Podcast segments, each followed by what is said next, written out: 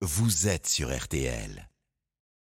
C'est donc Bordeaux qui paye ce soir après l'addition, euh, l'addition après l'agression d'un joueur de Rodez lors de la dernière journée de Ligue 2. Décision cet après-midi de la commission de discipline de la Ligue de foot professionnelle, Eric Silvestro. Oui, les sanctions sont très lourdes hein, pour le club scapulaire. L'atteinte physique volontaire a été retenue par la commission qui donne donc match perdu sur tapis vert à Bordeaux, mais aussi le retrait d'un point ferme pour la saison 2023-2024 et la fermeture pour quatre matchs, dont deux fermes de la tribu sud du Matmut Donc Bordeaux reste en Ligue 2, les Girondins grands perdants. Il y a des conséquences pour les, autres clubs. On imagine que d'autres clubs attendaient le résultat du match. Tout à fait. Trois conséquences à retenir, Julien et Marion. La montée de Metz en Ligue 1 avec le Havre est actée. Le maintien de Rodez en Ligue 2 également. Mais cela condamne du coup Annecy à la descente en nationale.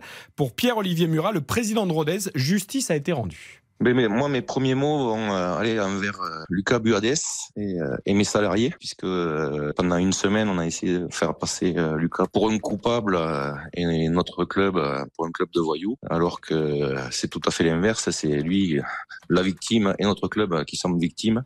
Lucas Bellet, c'est le buteur hein, du match lors de, Bordeaux-Rodez, agressé par le supporter bordelais. Donc en revanche, Bordeaux a décidé de faire appel devant le Comité national olympique et sportif français. Et Annecy réfléchit encore à sa réponse parce que le club qui est presque le plus condamné dans cette affaire, c'est Annecy. Mmh. Eric Silvestro, merci alors.